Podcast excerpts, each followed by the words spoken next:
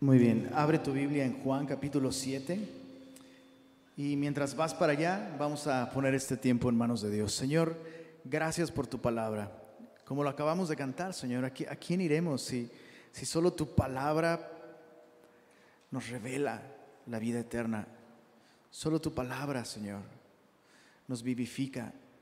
Así que hoy venimos a ella con esta confianza de que en, ella encontramos vida eterna porque ella da testimonio de ti. Abre nuestros ojos para verte, Señor. Y pedimos la ayuda de tu Espíritu, Señor. No podríamos descubrir las verdades de tu palabra si tu Espíritu no nos guía a la verdad. Así que háblanos, lo pedimos en el nombre de Jesús. Amén. Juan capítulo 7. En los versos 1 y 2, eh, hoy vamos a estudiar solamente los versos 1 al 13 pero eh, los versos 1 y 2 nos dan el contexto de esta historia. Dice así, después de estas cosas andaba Jesús en Galilea, pues ya no quería andar en Judea, porque los judíos procuraban matarle. Estaba cerca la fiesta de los judíos, la de los tabernáculos. Estos versos nos dan el tiempo y el tono en el que se desarrolla este capítulo. El tiempo, dice el, verso 1, después de estas cosas, ¿de cuáles cosas? Bueno, las cosas que vimos en el capítulo 6. Ahora, estudiar el capítulo 6 por cuatro semanas, de pronto tal vez nos ha dado la, impresión de que la multiplicación de los panes tiene mucho tiempo. Pero realmente eh, todos los eventos del capítulo 6 se desarrollan en un solo día y Juan nos da claves para identificar más o menos cuánto tiempo ha pasado desde eso. En el, capítulo 6, verso 4, nos dice que estaba cerca la Pascua, la fiesta de los judíos. Y luego en el capítulo 7, en el verso 2 nos dice que estos acontecimientos ahora están cercanos a la fiesta de los tabernáculos. La fiesta de la Pascua es normalmente en abril, la fiesta de los tabernáculos es entre septiembre y octubre. Entonces han pasado en promedio alrededor de cinco meses, ¿no?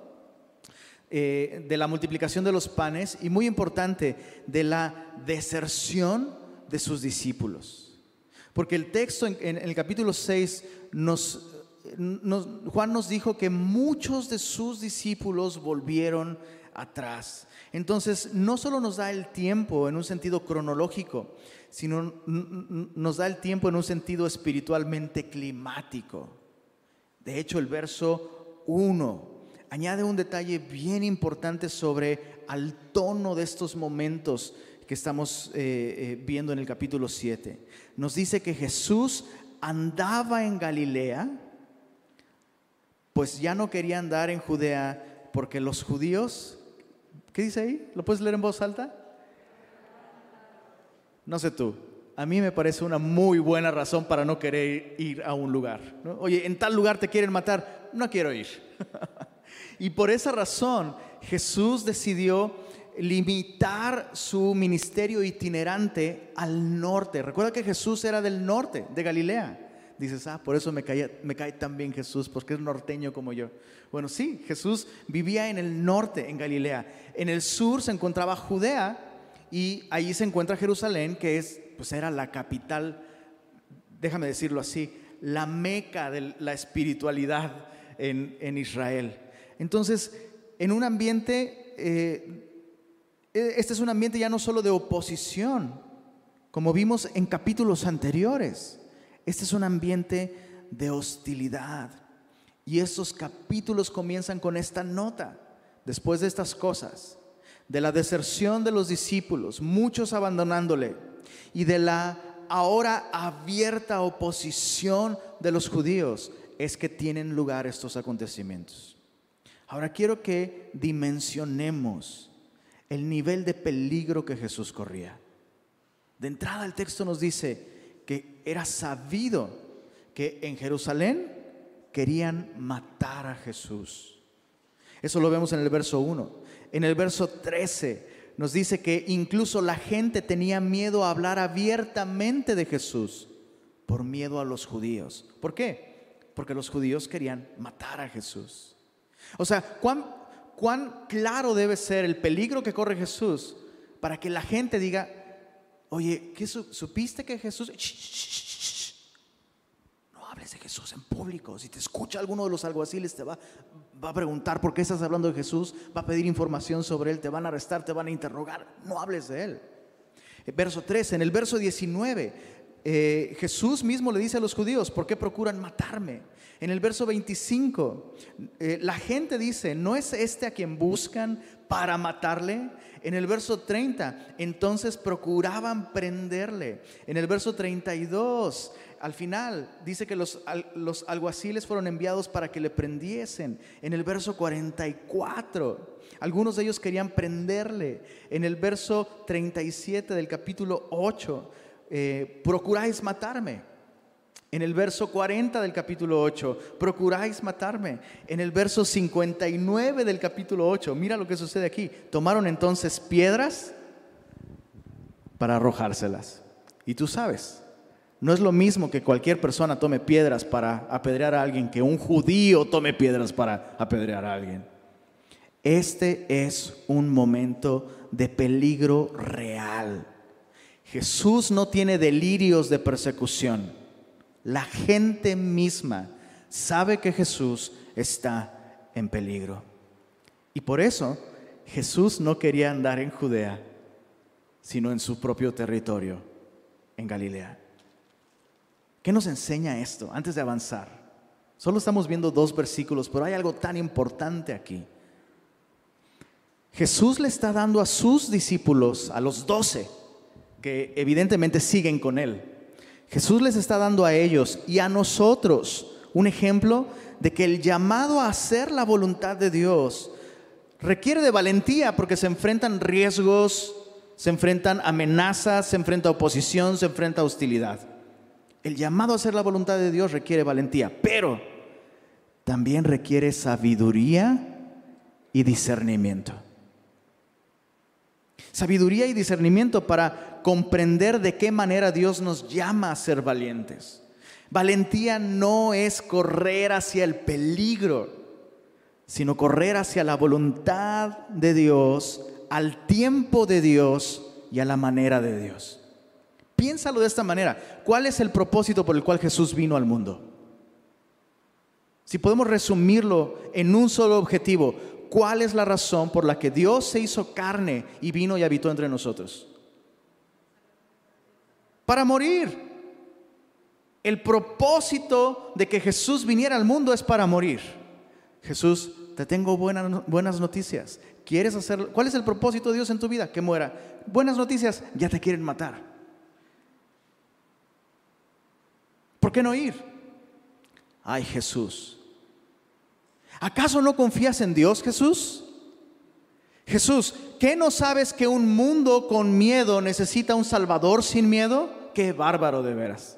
¿Has escuchado esa frase? Tan popular sobre todo en estos tiempos covidescos.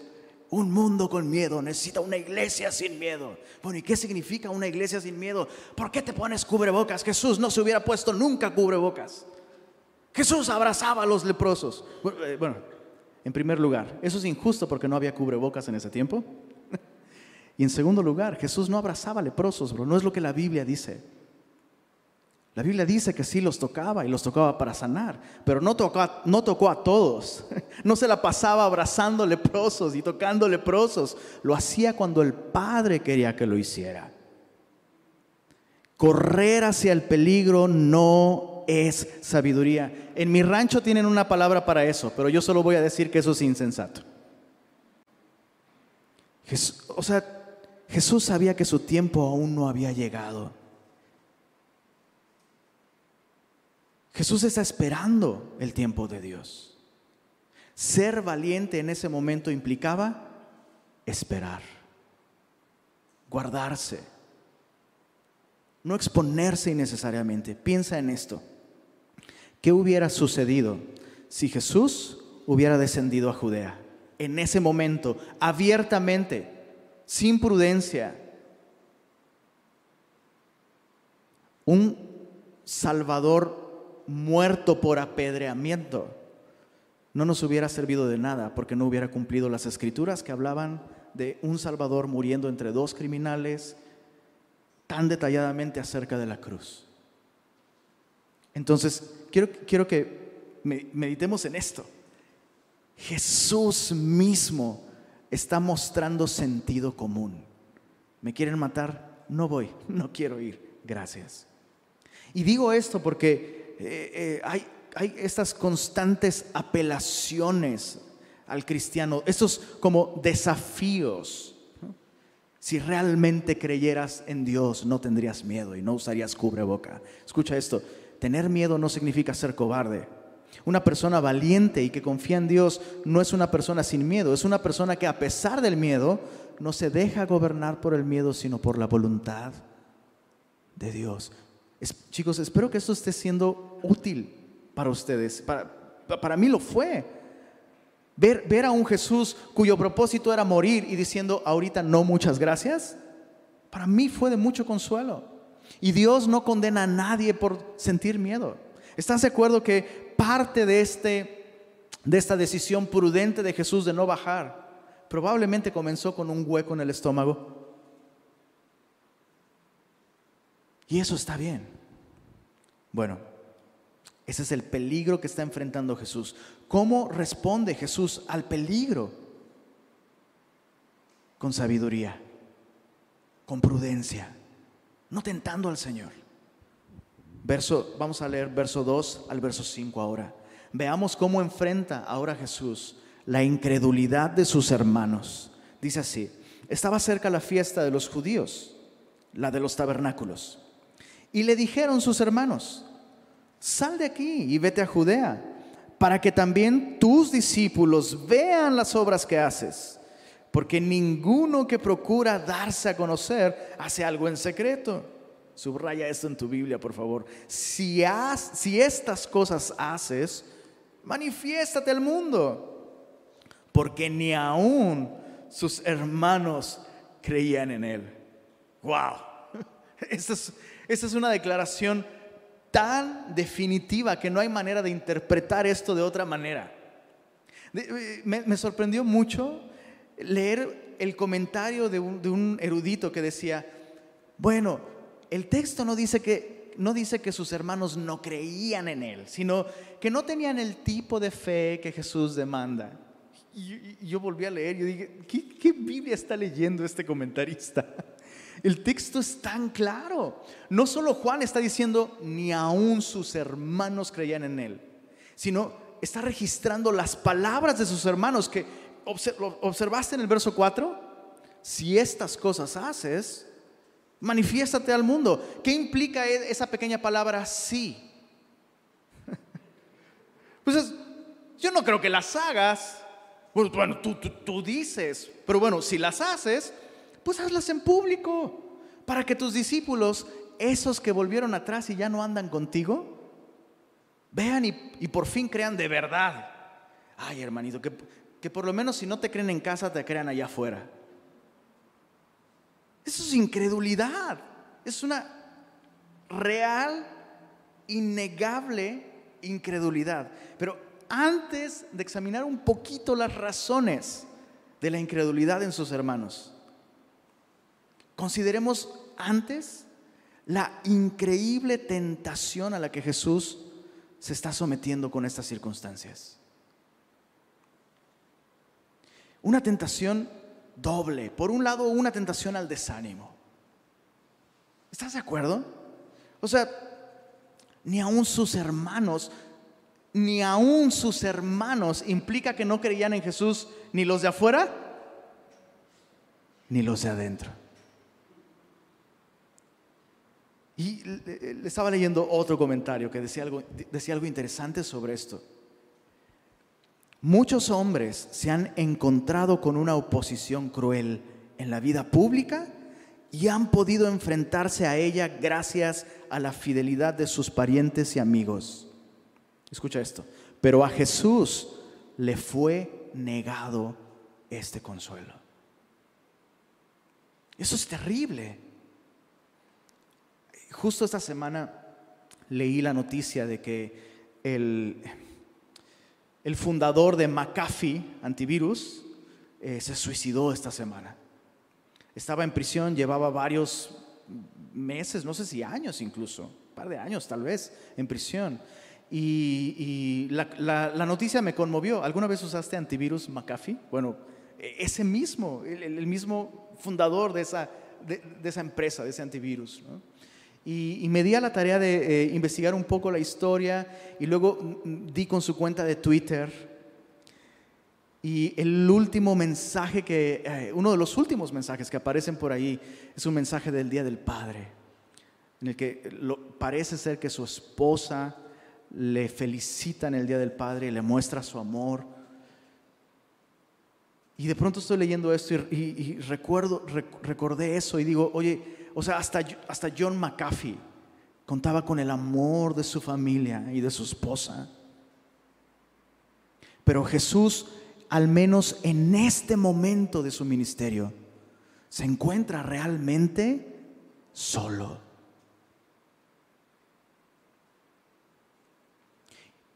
Y esto debe ser de gran consuelo para muchos. ¿Por qué?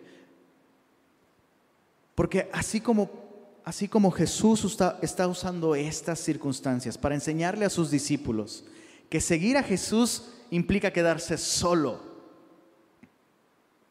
Sin embargo, seguir a Jesús significa estar solo con Jesús.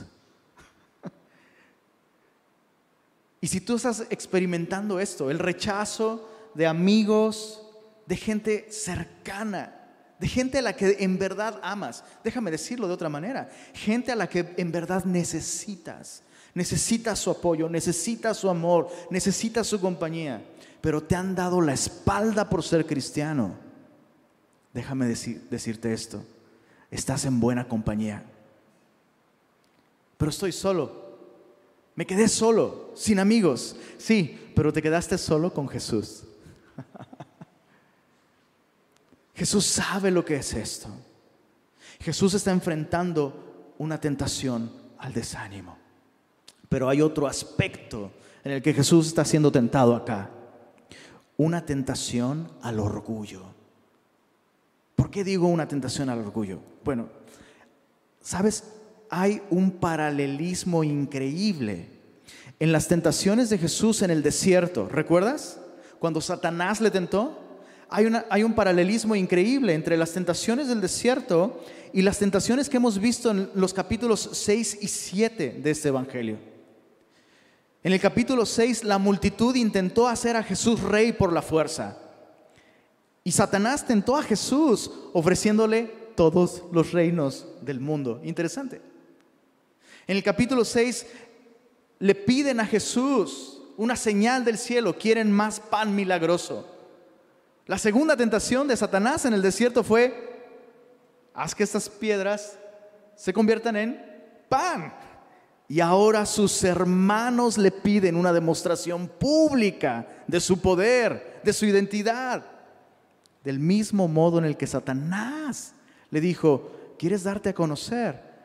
Hazlo públicamente. Salta de la, de la parte más alta del templo y todos van a ver y van a creer. Entonces sus hermanos le están diciendo básicamente, hey, ¿estás en peligro de muerte? Pues tú eres tan sobrenatural, eres tan el elegido que a sus ángeles mandará cerca de ti para que tu pie no tropiece con piedra. ¿Que no confías en Dios, Jesús? ¿Que no realmente eres el Mesías? A mí me asombra demasiado descubrir esto las tentaciones de Jesús en el desierto y las tentaciones que se registran en el resto de su, ministerio, escucha esto, son esencialmente las mismas, pero más sutiles. ¿Por qué? Porque es distinto cuando el enemigo en medio del desierto te tienta de esa manera, pero cuando esa misma tentación viene de boca de algún conocido, de algún ser querido, de alguien de tu misma familia incluso. Y es más, aún más peligrosas son aquellas tentaciones que se parecen mucho a lo que Dios quiere para nosotros, pero no lo es. ¿Dios quería que Cristo fuera rey? Claro que sí, pero no era en el momento ni en los términos de la multitud ni del diablo. ¿Dios quería usar a Jesús sobrenaturalmente? Por supuesto. Dios quería revelarse por medio de él al mundo de un modo público, evidente. Claro que sí. Pero este no era el momento ni esa era la manera. La manera era la cruz. Y el momento aún no llegaba para eso. En otras palabras, la manifestación más pública del poder de Jesús no sería haciendo un milagro entre la multitud en Jerusalén, sino siendo levantado en un madero. ¿Cuánto discernimiento necesitamos, chicos? Aprendemos de esto que Jesús no está interesado solamente en el qué de la voluntad de Dios, sino en el cuándo de la voluntad de Dios. No sé si a ti te pasa, pero yo suelo estar muchas veces más enfocado en el qué. Señor, ¿qué es lo que tú quieres para mí? Y pocas veces estoy realmente enfocado en el cuándo, Señor. ¿Cuándo lo quieres? Si pasamos de largo esa enseñanza sin considerar la importancia del tiempo de Dios, podríamos estar todo el tiempo haciendo cosas que no son pecado, pero que no son el momento en el que Dios las quiere para nosotros. Muy importante. Bueno, Jesús responde de esta manera al peligro, Jesús responde de esta manera a la oposición, a la tentación, al rechazo, a la incredulidad de sus hermanos. Ahora, una, una aclaración, avanzando a la siguiente idea, la incredulidad de sus hermanos. Ya vimos que, que esa incredulidad y ese rechazo implica una tentación para Jesús. Pero consideremos por un momento las razones por las que sus hermanos no creían en Él. Es importante reconocer que la razón de la incredulidad de sus hermanos no era un defecto moral en Jesús. Es decir, la razón por la que sus hermanos no creían en Él no estaba en Jesús, sino en sus hermanos, como con el resto de la nación de Israel. La razón por la que ellos son incrédulos es la misma razón por la que cualquier persona no está naturalmente inclinada a creer por ceguera espiritual. Ceguera espiritual. Ahora, piensa en esto, por favor. Es posible conocer a Jesús físicamente. Es más, pensemos en sus hermanos. Es posible ver a Jesús, crecer con Jesús, estar con Él todos los días físicamente y no creer. Aún más, déjame llevarlo aún más lejos. Si haber nacido físicamente, ¿ok? Eh, eh, haber nacido físicamente en la misma familia de Jesús, haber compartido el mismo vientre que gestó a Jesús, haber compartido parte de, de, todo su material genético. Y quiero aclarar con esto una cosa importante. Los hermanos de Jesús que se mencionan aquí técnicamente hablando son medios hermanos. ¿Por qué son medios hermanos? Porque comparten a la misma mamá, María, pero no comparten al mismo papá. Todos estos fueron engendrados por José. Jesús fue engendrado por el poder del Espíritu Santo, pero compartieron el mismo saco. Patearon el mismo ombligo. Mamaron los mismos pechos. Y aún eso no les transmitió privilegios ni beneficios de la fe. Aún sus hermanos con material genético similar tuvieron que tomar una decisión y poner su confianza en Jesús. Entonces, ya sabes para dónde voy, ¿verdad? Sin nacer en la familia de Jesús, no te hacía salvo ni cristiano, ni creyente. Nacer en una familia cristiana, mucho menos, te otorga como por genética o por ósmosis los beneficios de la fe. tienes que tomar una decisión personal. Tienes que tomar una decisión personal. Eventualmente algunos de sus, de sus hermanos no solo, no solo fueron discípulos, sino uno de ellos en particular, Jacob, se volvió pilar de la iglesia en Jerusalén durante los años en los que Pedro se ausentó. Y, una cosa más, es, es interesante considerar este contexto en el que Jesús tenía hermanos, ¿no? Como que, como que a veces lo sabemos, ¿no? Pero está allí. Pero no, ¿no te parece, no te parece una honestidad incómoda la de la Biblia? O sea, estamos confiando tú y yo en un, en un Mesías en el que ni aún sus hermanos confiaban. Y dices, oye, eso no es inconveniente, todo lo contrario. Quiero, que pienses en esto, por favor. ¿Qué se necesitaría para que alguien aquí estuviera convencido de que su hermano es Dios hecho carne? o sea, ¿quién, quién estaría fácilmente dispuesto a creer esto. Entonces, el hecho de que eventualmente, la Biblia no nos dice que todos, pero sí sabemos de algunos, y repito, especialmente uno, se volvió pilar de la iglesia, hayan creído en Él. Eso da veracidad, eso le da peso al testimonio de Jesús y a sus declaraciones sobre su identidad. Bueno, Ahí está. Las razones por las que ellos no creían en Jesús no se debían a Jesús o su conducta, sino a su propia condición, como la de cualquier otra persona. Y eso es importante porque tú y yo, cuando somos rechazados por nuestra familia, debemos ser rechazados por las mismas razones.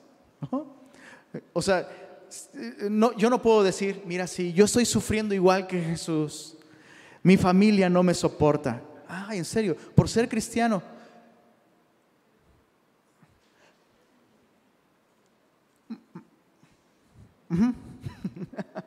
no, si no te soportan porque no eres una linda persona, eso es otro tema. Pero a Jesús no lo rechazaban por eso. Su incredulidad no se debía a, defectos en él, sino a su propia ceguera espiritual. Bueno, verso 6 en adelante dice así. Entonces Jesús les dijo, ahora Jesús le va a responder a sus hermanos. Jesús les dijo, mi tiempo aún no ha llegado mas vuestro tiempo siempre está presto.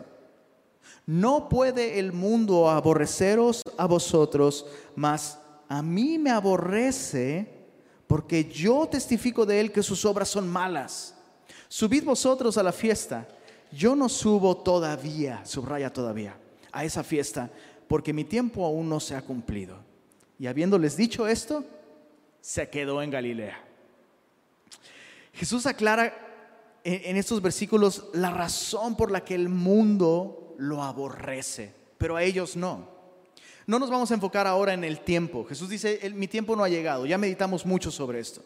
Pero fíjate en la, la, razón por la que dice Jesús, el mundo me aborrece a mí, pero a ustedes no los aborrece. Por eso, para ustedes el tiempo siempre es ya, ¿no? Pero para mí no es así, porque el mundo me aborrece, porque yo testifico del mundo que sus obras son malas. Medita en esto por un momento. Jesús dice, yo testifico del mundo que sus obras son malas. ¿A quién le está diciendo esto? A sus hermanos. Y yo veo aquí un, un, estímulo de Jesús, una ayuda por parte de Jesús para que sus hermanos puedan reconocer cuál es la razón por la que ellos mismos también le aborrecen. Otra vez, pensando en el contexto familiar de Jesús. ¿Te imaginas lo que habrá sido crecer con Jesús? Con todas las dinámicas de hermanos que eso conlleva. Yo no tuve eh, la experiencia de tener hermanos. Eh, ¿Cuántos aquí tienen hermanos? No, pues. Bueno, interesante que aquí en Monterrey se tienen de tres para arriba casi, es como el promedio, ¿no? familias grandes, es padrísimo. Bueno, yo, yo, yo soy hijo único, dices, ah, y eso explica todo, pastor. soy hijo único y no tuve la experiencia de hermanos, aunque sí tengo medios hermanos, pero esa es otra historia. Es otra historia. Pues yo no tengo esa experiencia, pero es bien sabido las dinámicas que hay entre hermanos. Y especialmente, no, bueno, bueno, el primogénito es, ¿cómo te lo explico? ¿Verdad? ¿Cuántos a ver, ¿cuántos primogénitos hay aquí? Y todos dicen, ah, eso también explica mucho, ¿no? O sea, el primogénito es el primogénito. Es, como, es, como, es como cuando vas a la taquería, el primer taco es el más especial, tú lo sabes. ya los, los que siguen ya como que se pierde esta experiencia. Y desafortunadamente e, e, esas cosas de pronto pasan. Y luego el más chiquito solo ve los álbumes de fotos y del primogénito hay volúmenes enteros, un mueble entero de fotos, ¿no? Del segundo unos cuantos, el tercero... ¿Cómo te lo explico? Ahora imagina eso. Imagina haber sido el hermano menor de Jesús. Probablemente te pasó que te decían, ¿por qué no eres como tu hermano mayor? Ahora, cuando mamá te dice eso o papá te, dice, te dicen eso, tú tienes muchas cosas que contestar. Ah, sí, como aquella vez que mintió en esto y que, ay, voy a ser como él. Ahora imagina que te roban ese privilegio. ¿Por qué no eres más como Jesús? O sea, no es sorprendente que ellos odiaran a Jesús, que aborrecieran a Jesús, que no creyeran a Jesús. Y no porque Él era un santurrón que andaba condenando a sus hermanos de, sí, deberían ser más como yo. No, simplemente porque Él, con su propia vida, es un testimonio silencioso, pero irrefutable, de que las obras del mundo, sus hermanos incluidos, son malas. O sea, no es que Jesús se la viva condenando a todos, y, especialmente a sus hermanos. Simplemente su belleza y su perfección hace evidente su imperfección y su fealdad. ¿Alguna vez te has encontrado de pronto parado junto a una persona súper, súper, súper, súper bien vista? O sea, imagina que estás parado en algún lugar y de pronto junto a ti está Brad Pitt. Cinco segundos antes te sentías, bueno, ni Juan Camaney, ¿no? El más guapo del mundo. Pero en el momento en el que, bueno, oh, mis ejemplos ya son del siglo pasado, perdónenme. ¿Cuál sería un ejemplo más actual? ¿Quién? Chris Evans. Oh, bueno, exacto, gracias. O sea, imagina que está Chris Evans a un lado. Ya no te sientes tan bonito, ni tan fuerte, ni tan. ¿No? Ahora imagina tener junto a ti todo el tiempo la perfección irrefutable de Jesús. Perfecto en amor, perfecto en servicio, perfecto en sacrificio, perfecto en sabiduría ¿cómo crees que, cómo crees que iban a reaccionar sus hermanos? claro. Bueno, Jesús señala esto. Yo doy testimonio de que las obras del mundo son malas. No porque yo esté condenando al mundo, he venido a salvarlo. Pero mi vida perfecta convence al mundo. Es un testimonio silencioso. Pienso que es demasiado claro, pero lo quiero decir. Esa es la manera en la que tú y yo debemos testificar sobre lo mal que está el mundo. Sí, hay momentos para tener charlas, hay momentos para dar argumentos, hay momentos para eso. Pero tus mejores argumentos, tus mejores discursos se caen en un segundo si tú y yo no mostramos con nuestra vida lo que significa vivir una vida que agrada a Dios. Bueno, Jesús daba un testimonio de eso constantemente y por eso el mundo me aborrece. Bueno, ¿qué pasa ahora? Versos 10 al 13.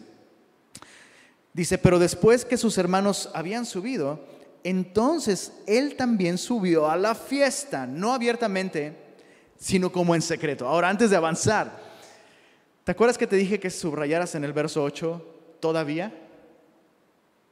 Hay personas que se atreven a decir, oye, mira, ¿no que Jesús era sin pecado? Jesús les echó mentiras a sus hermanos, dijo que no iba a subir a la fiesta y se subió. ¿Qué pasó? No que tu, no que tu Salvador sin pecado. Ahí está, ahí pecó. De verdad, es hasta son hasta aburridos algunos argumentos. ¿verdad? Es como, échale más coco, bro, por favor. Está muy claro. Jesús dijo, no subo todavía a esta fiesta. Entonces, Jesús no mintió en ningún momento. Jesús simplemente esperó al momento en el que Dios le llamaba a subir. Bueno, Jesús sube y lo hace, dice ahí, no abiertamente, sino en secreto. Es decir, Jesús en esta ocasión no significa tampoco que andaba como, como el meme, ¿no? Como el, el sticker. ¿Has visto ese sticker donde está un cuate escondiéndose detrás de un postecito, ¿no? Y dices, te veo todo, ¿no? No, no es que Jesús andaba así escondiéndose, sino que en esta ocasión eh, fue discreto, no atrajo la atención de las multitudes, subió más como un espectador que como un predicador y por, algún momento, eh, por, algún tiempo se condujo así durante la fiesta. ¿no? Dice el verso 11, y le buscaban los judíos en la fiesta y decían, ¿dónde está aquel? Y había gran murmullo acerca de él entre la multitud, pues unos decían, es bueno, pero otros decían, no, sino que engaña al pueblo pero ninguno hablaba abiertamente de él por miedo a los judíos. Ese último versículo nos, nos da una perspectiva del el nivel de amenaza en el que se encontraba Jesús. La, la multitud no solo está atemorizada de hablar de Jesús eh, en público, sino te diste cuenta, está dividida acerca de sus conclusiones sobre su identidad. Y consideremos brevemente las conclusiones de la multitud acerca de quién es Jesús. Se mencionan tres en este capítulo. Nuestro estudio llega hasta el verso 13, pero vamos a considerar algo que está en el verso 20 también. Mira, la primera conclusión de la multitud es, Jesús es bueno. Él es bueno, es un buen hombre hace obras buenas, transmite un mensaje bueno, es un hombre bueno.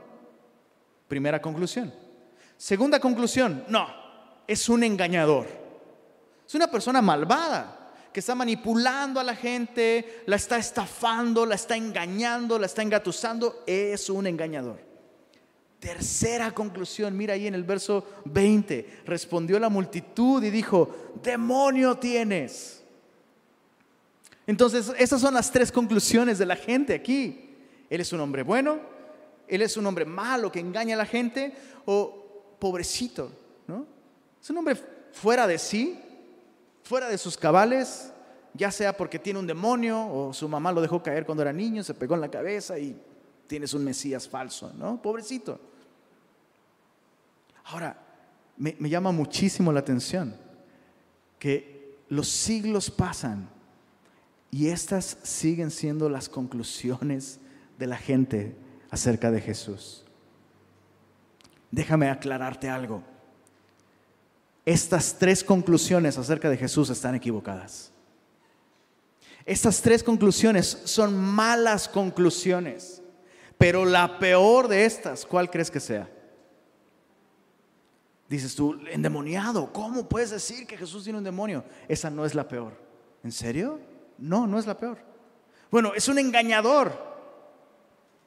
No, esa tampoco es la peor. La peor conclusión de estas tres es la que sostiene que Jesús es un hombre bueno. ¿Por qué es la peor? Lenin, me estás espantando. ¿Qué acaso Jesús no es bueno? Sí, por supuesto. Pero Él no es simplemente un buen hombre. Escucha esto. O Jesús es Dios hecho carne, el Mesías, el Salvador, el Creador. O la única otra opción es que es una persona malvada, que efectivamente engañó a la gente, o es alguien que estaba sinceramente equivocado.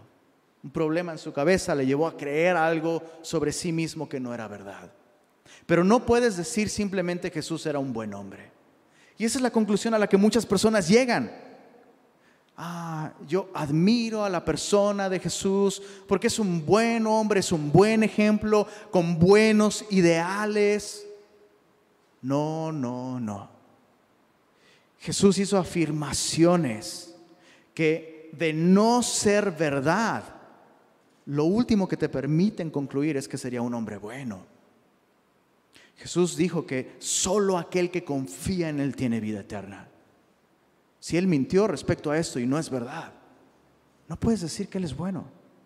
Jesús afirmó que el destino eterno de las personas depende de recibirlo a Él como Dios y Salvador. Si eso no es cierto, no puedes decir que Jesús es simplemente un buen hombre. En palabras del apóstol Pablo, Pablo dijo, si Cristo no resucitó de los muertos, olvídate de Jesús. No solo Jesús no es digno de, de confianza ni de admiración, sino nosotros seríamos las personas más dignas de lástima en todo el mundo. Pero Cristo ha resucitado. Y Cristo ha demostrado, Cristo ha demostrado que sus palabras tienen sustento y que Él verdaderamente es el Salvador. Entonces, ¿cómo nos relacionamos con Él? Sus discípulos están viendo todo esto de cerca y están descubriendo esto. Que Jesús no es simplemente un buen maestro. Han descubierto hasta este punto que Jesús es digno de nuestra lealtad, de nuestra confianza, de nuestro amor. Escucha esto. Jesús es digno de nuestra adoración y nuestra vida porque Él es Dios. Y en, esto vemos un ejemplo, claro, si hay un ejemplo de Jesús. Jesús mismo está enfrentando la oposición y el peligro, porque, porque escucha esto, seguir a Jesús, seguir a Jesús significa seguir a alguien que no es popular. Seguir a Jesús significa entrar por la puerta estrecha aquella por la que no pueden pasar todas las multitudes juntas. Tienes que esperar tu turno. Solo hay espacio para que pase uno. Es lo mismo. Y Jesús está ejemplificándoles en su respuesta al peligro, en su respuesta al rechazo, en su respuesta a la incredulidad de sus hermanos. Jesús nos está enseñando cómo nosotros debemos de seguirle. Con valentía. Con valentía confiando en Dios, esperando los tiempos de Dios, dando testimonio, no con una actitud, ¿sabes? No con una actitud condenatoria, sino con, una vida que en la práctica muestra ese gran contraste entre una vida transformada por Dios y una vida lejos de Dios. Jesús nos, nos llama a seguirle. La Biblia lo pone en estos términos, que Jesús nos dejó ejemplo para que sigamos sus pisadas. Así que si tú has experimentado esto, el rechazo de amigos, de familiares, o incluso estás, estás enfrentando algún tipo de riesgo por seguir a Jesús. Algunos enfrentan riesgos incluso laborales, económicos, sociales, por seguir a Jesús, por amar a Jesús. Estamos en buena compañía cuando eso nos sucede. Si tú y yo estamos siguiendo correctamente a Jesús, tarde o temprano, en algún momento vamos a pasar por estas mismas experiencias. Algunos ya han pasado por ahí, algunos están justo, ahí y Jesús está con nosotros. Cuando nos quedamos solos por seguir a Jesús, acuérdate de esto, nos quedamos solos con Jesús y eso es una buena compañía. Señor, gracias por mostrarnos a través de tu palabra la realidad de que seguirte significa no estar en buenos términos con el mundo y con lo popular, Señor. Te queremos dar gracias porque en, algunos casos nuestras familias han abrazado el Evangelio y eso es una bendición sin duda, Señor. Pero en otros muchos, aquí mismo, Señor, hay personas que han tomado la decisión de seguirte y eso ha significado un distanciamiento por parte de sus amigos y de su, de su familia, Señor. Te pedimos que tú traigas valentía, consuelo, fortaleza. Y te rogamos, Señor, que todos nosotros como iglesia podamos seguirte de esta manera fiel, Señor. Llévanos a, esta misma claridad a la que llevaste a los discípulos respecto a ti mismo. Tú eres digno de nuestra vida entera. Eres digno de seguirte, aun cuando eso signifique en algunas ocasiones caminar directo hacia la aflicción, la soledad o el peligro. Ayúdanos, Señor. Confiamos en que si ese es tu llamado, tú nos darás también la fuerza y la sabiduría para hacerlo. Y gracias Señor. Gracias porque en medio de toda prueba, tú eres todo suficiente. Amén.